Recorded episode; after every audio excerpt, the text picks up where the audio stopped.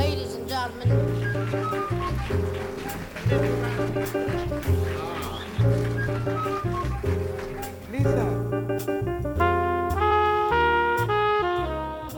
Alô malta, bem-vindos de volta à segunda parte com a Lúcia Lopes ou Lúcia Manuela para os amigos. Quem não ouviu a primeira parte vai ouvir, porque senão não vai fazer, não vai fazer sentido, porque vamos pegar já de seguida, estávamos a falar das licenciaturas e da praxe e do grupo de jovens e da tuna, e agora vamos falar precisamente sobre os anos que vieram depois. Quando acabaste teatro, Lúcia, qual é que foi a sensação? Se quando acabaste filosofia não estavas muito preocupada em fazer planos para o futuro, como é que foi depois com a segunda licenciatura e última até agora, não é? Foi o terror. Porque já era mais velha, já tinha outra, outro tipo de pensamento e tudo, e eh, depois dali não sabia o que é que podia fazer. Ok. Eh, mas depois consegui, consegui algumas coisas, fui dar aulas. Ok. Já nem me lembrava disso. Nem eu. Nem eu. Porque foi. Não foi tão bom como a situ- situação das, das licenciaturas, mas foi uma experiência, foi uma escolha. foi uma escolha. Ahm, porque não é fácil. Porque era uma das escolas, era. Que eu fiquei era muito. Tinha muitos miúdos hum, complicados. Ok. E, hum, e meteu-me muita impressão. Muita. E eh, queria, queria fazer mais por eles, queria.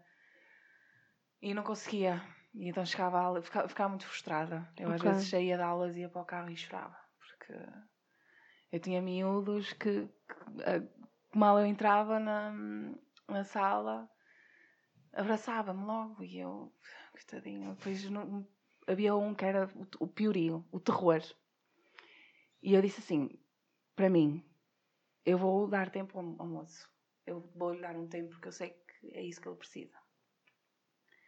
E eu nessa aula estive sempre com ele. Sempre. Estive a fazer os, os, os trabalhos, ele estava sempre à minha beira, dei-lhe toda a atenção do mundo. E ele, no fim da aula, eu era o miúdo que dizia, chamava. Podes dizer as neiras. a torto e a direito, aos, aos auxiliares, a, a toda a gente. E batia nos colegas que era. ok. E eu sabia que, que podia ser mais. que era uma coisa mais de família do que, do que outra coisa. E então nessa aula dei-lhe sempre atenção, não bateu em ninguém. E no fim da aula estava-me a vir embora. Do nada, do nada, porque ela era um miúdo super insensível. Do nada, dá-me um abraço. E eu. Olha. Eu parece que senti mesmo. Porque parecia que ele estava a agradecer a atenção que eu estava a dar, porque as pessoas estavam tão habituadas a dar-lhe na cabeça por Uhum. ele fazer mal. Mas depois de resto havia miúdos que era insurretos, menos. E não dava. Gostei muito da experiência, mas eh, Não repetias? não, não repetia. Ok. Eu era a quarta professora. Eu Num espaço de quarta quanto tempo? de um ano. Meu Deus. Eu era a quarta professora. E consegui ir até ao fim, vá lá. Pois. Depois, como eu disse na introdução, tu desde que acabámos o curso em Guimarães já viveste em Lisboa e no Porto. Como é que isso surgiu e como é que foi a experiência em cada uma das cidades? De Lisboa, hum, estive lá há pouquinho tempo. Uhum. Estive só há alguns meses. E, hum, porque eu, eu queria, queria saber o que é que era. Qual era o, o porquê de, de Lisboa ser hum, assim, um espanto. E principalmente na nossa área, teatro, o que é que, o que, é que Lisboa tinha. E fui e eh, adorei Lisboa. Ok. Adorei Lisboa, gostei muito mesmo da cidade. Gostei Uhum. muito, muito da cidade.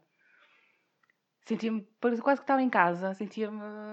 Eu saía de casa e fi- ia, andava, fartava-me de andar e adorei a experiência. Depois fazia, conseguia fazer workshops quase sem, sem pagar nada, Ah, conseguia ver hum, exposições também sem pagar nada, e quase tudo assim dado. Uhum. Hum, mas o outro lado é a parte do teatro que era um bocado mais, mais ingrata. Porque primeiro que, hum, que eu me integrasse no, no teatro em Lisboa era muito complicado, porque já tem aquele núcleo e primeiro que, que desse para, Para furar. para furar era, era preciso muito trabalho. E, hum, e sozinha em Lisboa não vi. Não, não era, não era. Lisboa não era o sítio que eu tinha que apostar. Sentia eu na altura. Uhum. Hum, e voltei depois para cima. Hum, estive um, um tempo em Faf e depois fomos para o Porto. Eu, a Sabrina e a Eva, que também já, já estiveram. Sim, já estiveram. Já. Inclusive, na altura, tanto a Eva como a Sabrina, que são o episódio 1 e 4, respectivamente, vocês ainda viviam todas lá. Uhum. Entretanto, passou-se quase um ano e as coisas já mudaram. Portanto, se quiserem ir ouvir esses dois episódios para saber como é que era a vida na altura, Exato. vão lá e depois voltam aqui para saber como é que é a vida agora. Tanta. Vou- começamos a morar aqui no aqui não, no Porto. E foi- nos primeiros tempos foi assim um bocado complicado porque hum, tentávamos dar- arranjar emprego ainda, ainda era muito. Foi, ainda foi um bocadinho. Mas lá conseguimos as três, ainda conseguimos arranjar eh, emprego sem tentar eh, sair do foco que, que era na altura o teatro. Hum, consegui um emprego no aeroporto Uhum. que foi foi uma escolha. Foi muito bom. Ah, mas infelizmente acho que nós as três desviamos-nos do, do, do propósito que, que nós queríamos inicialmente quando chegámos ao Porto. O que eu acho que é normal porque estávamos tão concentradas em, em ter uma vida, em ter uma, um emprego Para pagar as contas. que, que acho que nos esquecemos bastante daquilo que, que nós queríamos, Uhum. que é perfeitamente normal. E hum, foi bom, foi uma altura boa. E como é que estás agora em relação a isso? Mais preocupada em pagar as contas, as contas ou mais preocupada em voltar a focar na área do teatro e naquilo que é o teu sonho? Ah, não estou preocupada em pagar as contas. Ok. E, hum, E tu agora eu Estou- também não estou focada no teatro. e estou focada no teatro. ok. E ah, pronto, ainda não sabes, Mariana diz. Eu tinha aqui uma última pergunta, até vou avançar, que era assim: senti que tinhas novidades para contar quando te convidei para gravarmos este episódio. Há alguma coisa que eu deva saber? Portanto, vou fazer essa pergunta agora, não é? Então, hum, entrei no mestrado. Ok. És mãe? Uau! Mestrado em? Interpretação e direção artística. Boa. É de quanto tempo? Dois Dois anos? Boa. Então vais para o Porto? Ou vais e voltas? Pois, hum, toda, toda uma situação em casa que está complicado e não sei se, se consigo ficar no Porto. Ok. Mas inicialmente quero ir e vir, eh, ver como é, que, como é que me dou e depois nunca se sabe, até pode ser que, hum, que consiga ficar no Porto. Uhum. Boa, parabéns. Nem sabia. Foguetes! Hum. Sim. Mas isso só para o ano que começas? Ou não? Não, começo, soube antes de ontem. Fogo, mas como é que é assim a meio de outubro? Ah, ok. É a segunda fase. Está a entrar mais tarde. Ok, percebo. E como é que vai ser em relação à Covid? Não sabes? Não, eu acho que são- as aulas são, presiden- são presidenciais. Ok. Agora não sei como é que eles vão fazer com as práticas, ainda não faço ideia. Para a semana vou fazer o, as candida- a, candida- a matrícula e, hum, e aí é que vou saber melhor. Ok. Mais pessoas para o Porto, novamente. Novamente. Olha, estávamos a falar, tu falaste desse emprego no aeroporto, Uhum. que eu já nem me lembrava também que tinha acontecido, e que na altura até foi um bocado estranho, porque é isso que estavas a dizer, nós estávamos focadas eh, na área do teatro e tu para nós eras atriz, mas depois daquilo por outro lado também fazia bom sentido, porque o teu, o teu trabalho era dar assistência a pessoas com mobilidade reduzida para entrarem e sair dos aviões e para se deslocarem no aeroporto. E tu, a- ba- isso batia super certo com a tua personalidade, como aliás as pessoas já poderão ter percebido ao longo desta conversa, que és sempre a amiga que adora velhinhos e quer conhecer as famílias todas e quando há tipo, uma celebração qualquer, tipo missas de finalistas e almoços de finalistas, tu queres conhecer o pai e a mãe de toda a gente conheces. A tua mãe. Portanto, Tem sido um lugar especial. a minha mãe ouve todos os episódios sem falta, portanto, beijinho, mãe. Beijinho. Como é que esse emprego, que na altura foi só, lá está, um, um backup para pagar contas, foi importante para ti, se é que foi? Foi, foi muito importante. Um, só, só me deu mais, ainda mais maturidade e mais. E só cresci ainda mais. Porque hum, estive, estive muito perto de uma realidade que, que muita gente não sabe e não tem. Ok.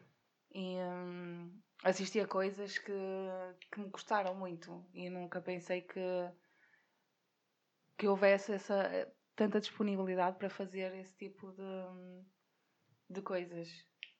E foi. Mas era muito recompensador porque havia muitas pessoas que, que se lembravam de mim. Uhum. E, eh, e até muitas vezes pediam e chamavam pelo meu nome. Olha, eu quero a Lúcia, Lúcia Lopes. Ok. E, eh, Portanto, não és só tu que gostas dos velhinhos, os velhinhos também Sim. gostam de ti. Eu sabia que eles queriam. é, porque eles têm muita necessidade de ser ouvidos e gostam, gostam muito de falar. E eu gosto de ouvir, então. Vá, fala lá, então, está bem, minha querida, como é que é? Como é que veio aqui parar? Diga-me lá. Para onde é que vai? E hum, elas desmovinavam ali, velhinhas e velhinhos. Aquilo era uma coisa. Depois queriam saber sempre dos romances que havia ali. Depois muitas vezes íamos buscar casais. Ai, a sua namorada. Ai, não, não é, ué. É? Não. Ai, mas nunca, não, não deixe. deixe. Deixe vir atrás de você. E eu, claro, claro. E fazíamos sempre este joguinho e eles ficavam todos, todos contentes, coitadinhos. Eram muito amorosos. Eu gostei muito. Foi uma fase bonita. Olha, eu, eu já podia ter perguntado isto quando falamos da tuna e quando falamos das manchinhas, porque esse nome surge por causa de uma canção da igreja que tu aparentemente cantavas na tuna. Queres cantar um bocadinho? Hum, pode ser. Canta lá. Então, isto depois vai ficar no- na vossa cabeça este, este tempo todo. Vai Claro. mesmo. Vou só dizer a primeira, depois passo logo para a última, que é para não se caçarem, porque pronto. Cinco manchinhas no meu coração. Cinco manchinhas no meu coração. Mas se uma manchinha o bom Jesus lavar, ficarão quatro manchinhas por limpar. E depois vamos passar até à uma, que é para assim acabar.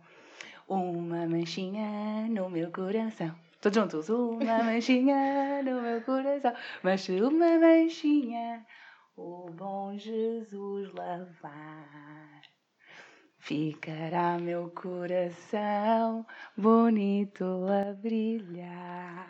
Pronto, malta, não tem nada que agradecer. Palmas, palmas. Obrigada. Era essa, era essa. Mas embora tu não tenhas nenhuma manchinha no teu coração, porque o bom Jesus limpou todas, tens outras manchinhas, o que me leva a perguntar sobre a psoríase. Como é que descobriste que tinhas? Como é que lidas? Como é que isso debilita a tua saúde, por exemplo, agora em momento de pandemia? Conta tudo. Eu Amigas das doenças de pele. É, já, já, já, já trocamos muitos conselhos. Trocamos. Tu mandaste para mim e eu segui as tuas ordens. Eu não tenho conselhos para dar. Uh, foi quando eu tinha para aí hum, 15, 15 ou 14. Fui Ok. fazer.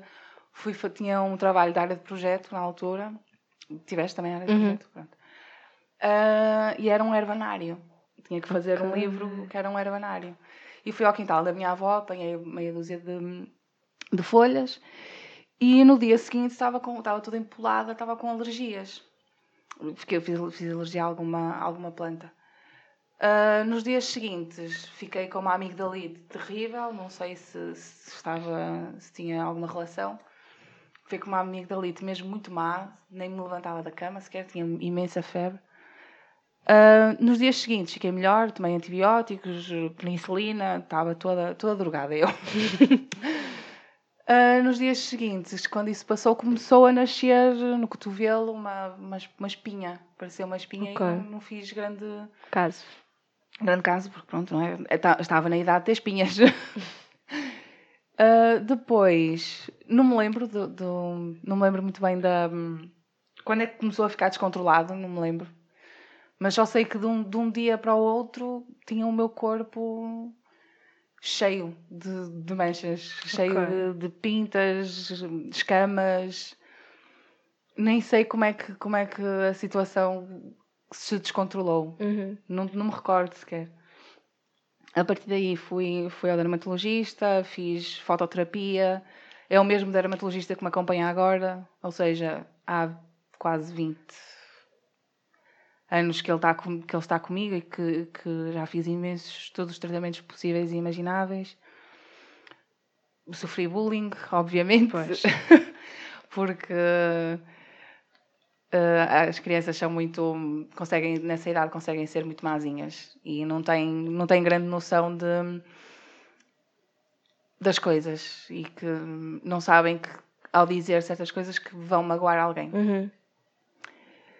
E andava sempre, chegou uma altura que, que andava mesmo com, em pleno verão, com, com camisolas de, de manga comprida no verão. Passava um calor de- desgraçado porque não queria que, que me julgassem por uma coisa que nem sequer tinha culpa. E praia, impensável na altura. Sim, impensável. Não, tudo, tudo que tivesse educação física e tudo tinha uma vergonha terrível. Era ia sempre à casa de banho, trocar. Tinha, cheguei a ter muitos, muitos preconceitos com, com o corpo, mesmo por causa disso. Chegava a tomar banho de roupa interior, de roupa, Ok. ah, a ponto de, de ter o espelho e de não querer eu confrontar com, com a situação. E Uhum. Mesmo estando sozinha. yeah. Sim. Ninguém fazia. Estás a ver? E, eh, mas era. Não, não, aquela tra- transição de, de adolescente não é fácil. E, hum, e o que está à volta não, não, não facilitava nada. E então foi, foi assim uma época de, de encontro assim um bocado ingrata. Uhum. Uh, mas depois uh, fui, fui fazer muitos, muitos tratamentos. Fototerapia, fototerapia ajudou imenso, ajudou muito que, que não tivesse nada. Já me senti, quando, me, quando não tinha nada, sentia muito mais, não tinha problemas, andava de manga curta, não, não havia problema. Mas voltava sempre. Uh, Tinha um pico de stress, os exames, que seja, chegava sempre, voltava. Uh, depois ali houve um meio do- de- da minha adolescência que também apaguei um bocado, que não me lembro. Ok. Um, e depois. Achas que podes ter, eh, podes ter bloqueado essas memórias por serem traumáticas de alguma forma? Sim, sim, Ok. tenho a certeza que sim. Porque há certas, tive certos tratamentos que, que me chegavam a manchar mesmo a pele. E, hum, e eu lembro-me de algumas coisas que, que eu cheguei quase a arranhar-me propositadamente para tirar. hum, que era preto, na altura era quase carvão. Alcatrão, desculpa, alcatrão. E manchava, e tinha um cheiro terrível, manchava-me a roupa toda. E eu ia tomar banho e eu- arranhava-me para Uhum. aquilo sair. E, mas nunca conseguia e ficava sempre um pedaço, olha, está toda suja, bem suja para a escola, estás a ver? Pronto. Sim, mas sem dúvida que muitas das memórias que tenho preferi sequer enterrá-las bem, que era para não ter que lidar Uhum. sequer. Ahm, depois comecei, comecei a pôr os tópicos, cortisona, toda, todos os meus tratamentos, sempre cheguei cortisona. Porque dá comichão também? Ou é Dá. só. Ok. Ahm, a psoríase, não sei, sabes mais ou menos? que- Mais ou menos, sim. Pronto, a psorí- a psoríase é uma doença autoimune, é uma doença crónica hum, que ataca hum, a pele. Ou seja, eu tenho o meu sistema imunitário fica demasiado cansado porque quer tentar proteger uma coisa que não há para proteger Uhum. e então ataca a minha pele. Daí ter o sistema imunitário muito em baixo, ficar muitas vezes doente e, hum, e cria umas, uma espécie de, de escamas na, na pele. Ah, e, era, e aquilo visualmente, na altura, aquilo era realmente, não era fácil. Tipo de escamas na pele era. era não, eu não gostava. tipo, Incomodava-te uma- às tantas mais o aspecto visual do que Sim. a, a comichão e a chatice Sim, sim. de, de coçares. Ok. Uh, tinha, tinha, porque dá muita comichão, dá muita, depois fica muito inflamado. Um, e depois, há uns dias para cá, há uns dias não, há uns anos, comecei a ter uh, dores nos joelhos, Ok. uh, porque também há psoríase pso- psoriática, atrito psoriática. E um, tenho tido muitas dores nos joelhos e não sei se, se está ligado, provavelmente sim. Um, mas não posso chegar a nada porque é no osso, é nos joelhos, não, Claro. posso, não posso fazer nada. Uh, mas só foi só agora recentemente, mas anteriormente não está. É o não peso da tive- idade, é, estás a também, chegar aos 30. Também, também foi o que eu pensei. e hum, depois fiz um tratamento que, que, hum, que foi que- o que mudou um bocado a minha toda a minha perspectiva, Perspectiva. em relação à psoríase, porque eu tomei imunossupressores. Imunossupressores, para, que não, para quem não saiba, é, são umas injeções que pessoas que têm cancro que tomam também, que, era para, que é para a quimioterapia ter mais efeito, suprime ainda mais o sistema imunitário, que era para, Para ter... ele não ficar a combater essa ameaça inexistente. Exato. E entra um medicamento que era para ser muito mais, muito mais eficaz. Ah, mas foi a pior merda que eu fiz, porque foi terrível. Eu tive meu dermatologista, tinha que fazer exames eh, de 15 em 15 dias hum, para saber se, tinha, se estava tudo bem com, com, os, com os meus pulmões, porque ataca os pulmões. Ah, tive que fazer o exame da, da tuberculose e cheguei a ter o vacilo da tuberculose. Não tuberculose, mas o vacilo toda a gente tem, mas o meu podia ficar ativo e se ficasse ativo a tomar imunossupressores era um problema muito grave. E podia ter uma pneumonia e, quiçá, quinar. Tiveste deixado de beber, Tive que que deixar foi de mais beber. dramático de tudo. Tive que deixar de beber durante, porque, por causa do bacilo da tuberculose, tive que tomar antibióticos durante nove meses. Ahn, sim, quase um bebê. Estava a jurar, quase um bebê. Ah, e tive que deixar de beber. Ah, mas os meus valores estavam muito altos, estava quase com uma cirrose. E tive que, tive que interromper o antibiótico. E, ah, por consequência, interromper também o, o- os imunossupressores, porque um não resulta sem o outro. E foi a melhor coisa que eu fiz, porque eu via-me ali mais uma vez com a minha liber- liberdade condicionada. Eu, não- eu tinha imenso cuidado com o que comia, eh, beber não bebia, eh, e mais uma vez via-me ali infeliz porque eu não, não podia fazer aquilo que queria. Uhum.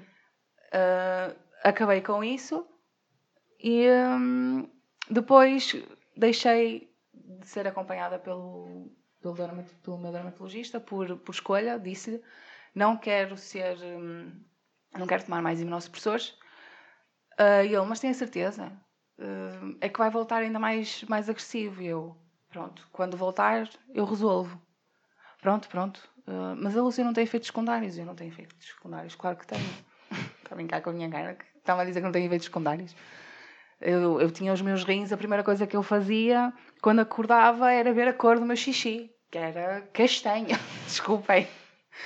Mas era. E eu bebia imensa água durante o dia. E parecia que nada era suficiente para, Uhum. para aquilo, porque era constantemente beber água e. Para quê? Sim, fiquei sem nada, não tive, não tive nada no corpo. Mas a que, a que preço? Uhum. Uh, tinha muitas dores nos rins, muitas vezes não me conseguia sentar direito porque tinha, tinha sempre aquela dor desconfortável, então pareciam, pareciam pedras nos rins. Para quem sabe o que são pedras nos rins, dói de caraças. E, uh, e eu chega, não, não posso, não- está a fazer pior, se calhar, a minha saúde mental do que Bem à psoríase.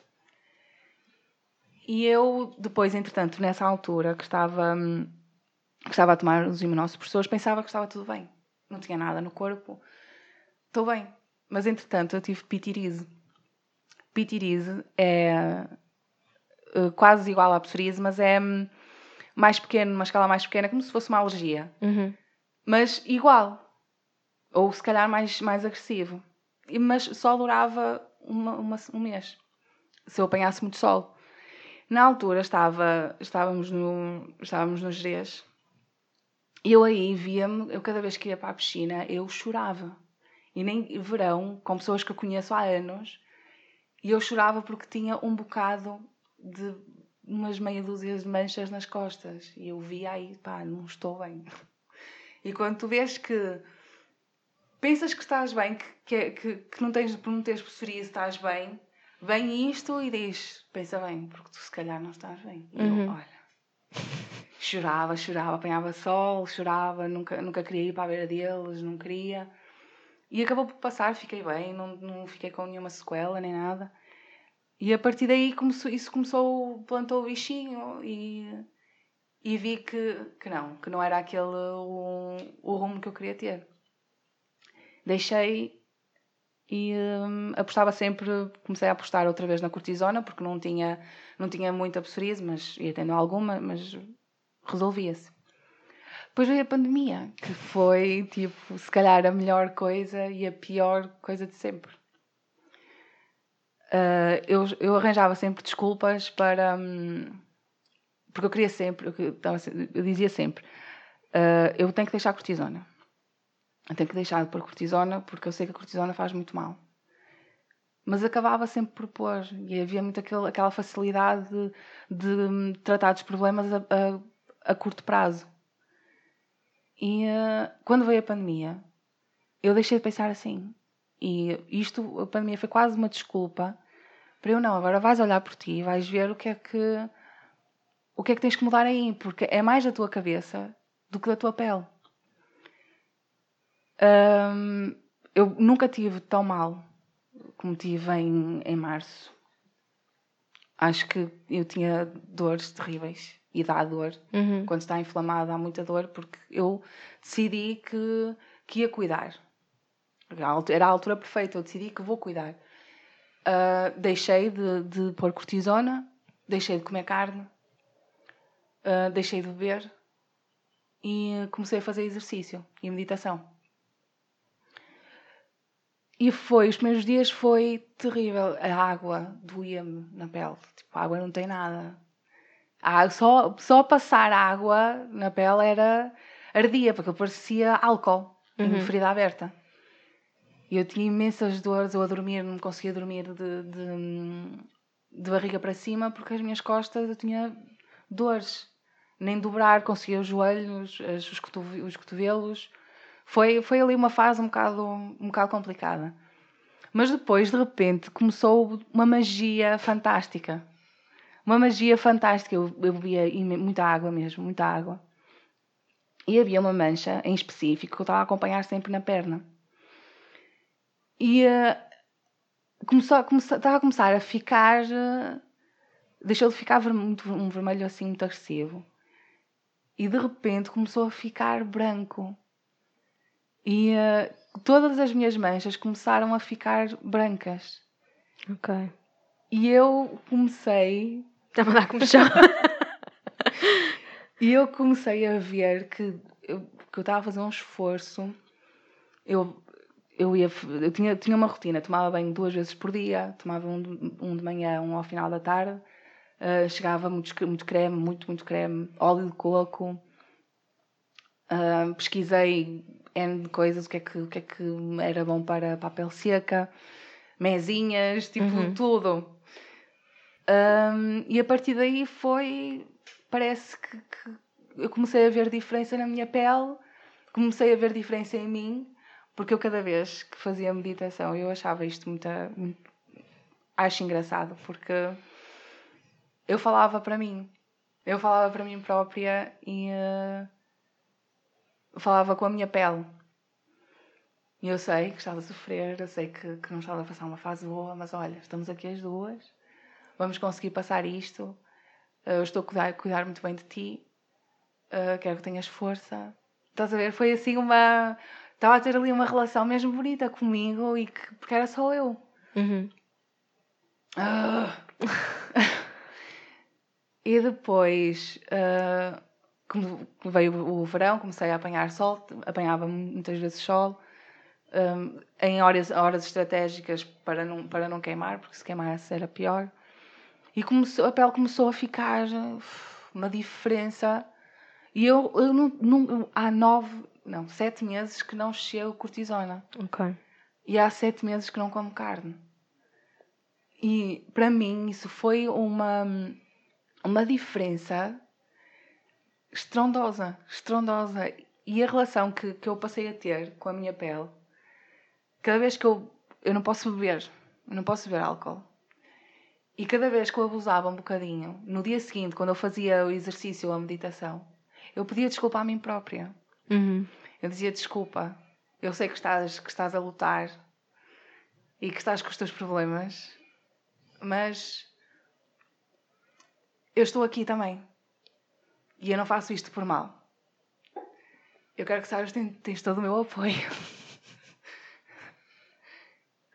e foi ali uma relação muito bonita que eu criei. E cada vez que eu abusava em alguma coisa, pedia-me sempre desculpa. Uhum. E era como se ela me ouvisse. E ficava muito melhor. Ok.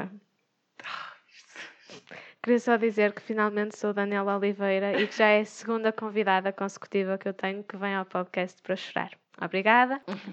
Bem, estamos quase a chegar ao fim, porque já passamos a meia hora, quase certeza. Mas ainda tenho perguntas que quero fazer, portanto, Sim. se não quiserem ouvir, não ouçam. Eu falo na mesma. Nós fizemos o projeto final de curso juntas. Aliás, podem ouvir o texto que eu até já li aqui no podcast, no episódio 16. E uma das coisas das quais tu falavas era do teu grupo de amigos de FAF, que é um grupo muito sólido, já dá muitos anos. E como também já fomos percebendo nesta conversa, tu deixaste amigos em todos os sítios por onde foste passando, seja no aeroporto, na Tuna, em, em Braga, em Guimarães. Sentes que hum, tens facilidade em guardar assim estas pessoas e associá-las a fases da tua vida? Ou ao ponto de mencionares algumas delas no teu projeto final? Ou é só uma coisa que acontece naturalmente e que nem depende muito de ti? Eu gosto. Ah, Eu não sei, eu, porque eu sou uma pessoa muito. muito aberta, muito para. para Dada. estar eh, e, e quero. e tudo que, o que tenho com uma pessoa quero absorver. Uhum. E eu acho que nunca, nunca consigo ser, dizer que os amigos que tive são de passagem, não consigo. Porque ainda hoje, grande parte de- das pessoas que deixei em Braga, ainda sou muito amiga. Ou seja, para mim, os amigos que eu tenho é mesmo como se fosse uma segunda família, porque tudo que, eu, tudo, tudo que se passa comigo, eu conto a toda a gente. Uhum. Toda a gente sabe aquilo o que eu, o que eu tenho, o que eu passo, porque não tenho, nessa relação não tenho filtro. Porque se eu confio nessa pessoa e se, se me dou com essa pessoa, pá, é co- como se fosse meu irmão. E se eu tenho esse, esse tipo de confiança, porque não, não tenho problemas. E por isso é que todas as pessoas que deixei em Braga, que deixei em Guimarães, que, que deixei no Porto, têm sempre, é, é uma família alargada. Ok. Sentes que às vezes crias alguma codependência em relações de amizade assim mais próximas? Ah, é possível, sim, sim. E o Freud conseguiria explicar isso com, em relação ao teu seio familiar, por exemplo? Sim, quase Ok. certeza que, que, que tenho, porque. hum, exatamente, não é? Freud, amigo, Freud do coração. Ah, tenho, tenho uma relação assim um bocado. Tenho uma boa relação com a minha família, mas. eh, não é, não, é, não é uma família que eu diga que, que seja ideal. Uh, gostava que fosse, que fosse diferente de muitas coisas, mas sei que muitas vezes projeto o que eles têm em mim noutras pessoas. Uhum. Sim. Daí ser, hum, em grande parte, hum, não, é, não é controlar, mas eh, impor-me. Se calhar imponho-me demasiado em, em algumas pessoas, sim. É possível. Não é preciso ser Freud, porque ainda há bocado contavas que a tua mãe te ligava 10 vezes Sim. por dia quando estavas em Braga. Portanto, basta estar atento. Exato. E como é que. Isto agora vai parecer o jogo do cubo, aquele jogo que eu faço, mas qual é que é a importância de teres uma pessoa a nível amoroso na tua vida? Olha, eh, não estava de todo. Obrigada. Não é para ser só romântica com a pele e com os amigos, é para ser romântica em todos os campos. Uh, pensava que não ia ter, que não ia voltar a ter este tipo de, de sentimento de, de, de segurança Ok. e uh, porque estive muito tempo, muito tempo solteira e, uh, e ter o sentimento de segurança e ter o sentimento, o sentimento de casa com alguém é sinto-me mesmo bem há, como há muito tempo não me sentia Ok. Pronto, vou só deixar assim no ar. Quais é que são, agora que tivemos o grande exclusivo Camadas do novo mestrado que essa vizinha, tanta quais é que são assim os teus planos a curto prazo para esse mestrado e para a tua vida e para, para a tua sanidade mental, o que é que esperas dos próximos meses? Uh, eu hoje, nos próximos meses, eu só peço um bocado de paciência e muita sanidade mental. Ok. Porque sei que, sei que não vai ser um ano, um ano fácil. E uh, principalmente agora, eu não gosto muito de conduzir no inverno, não é? Por causa da chuva.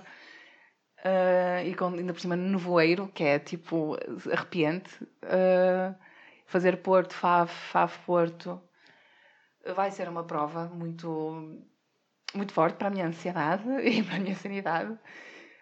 Mas estou, estou, estou, não digo positiva, não é? Porque agora não se pode ser positiva, Exato. mas estou esperançosa Ok. Uh, que, que vai correr bem. E estamos todos a torcer por ti. Eu sei, muito obrigada. E a pergunta da praxe: três coisas que não queres morrer sem ter feito. Ai, que dor. Uh, três coisas. Eu gostava de ter uma casa. Ok. Gostava de ter uma casa.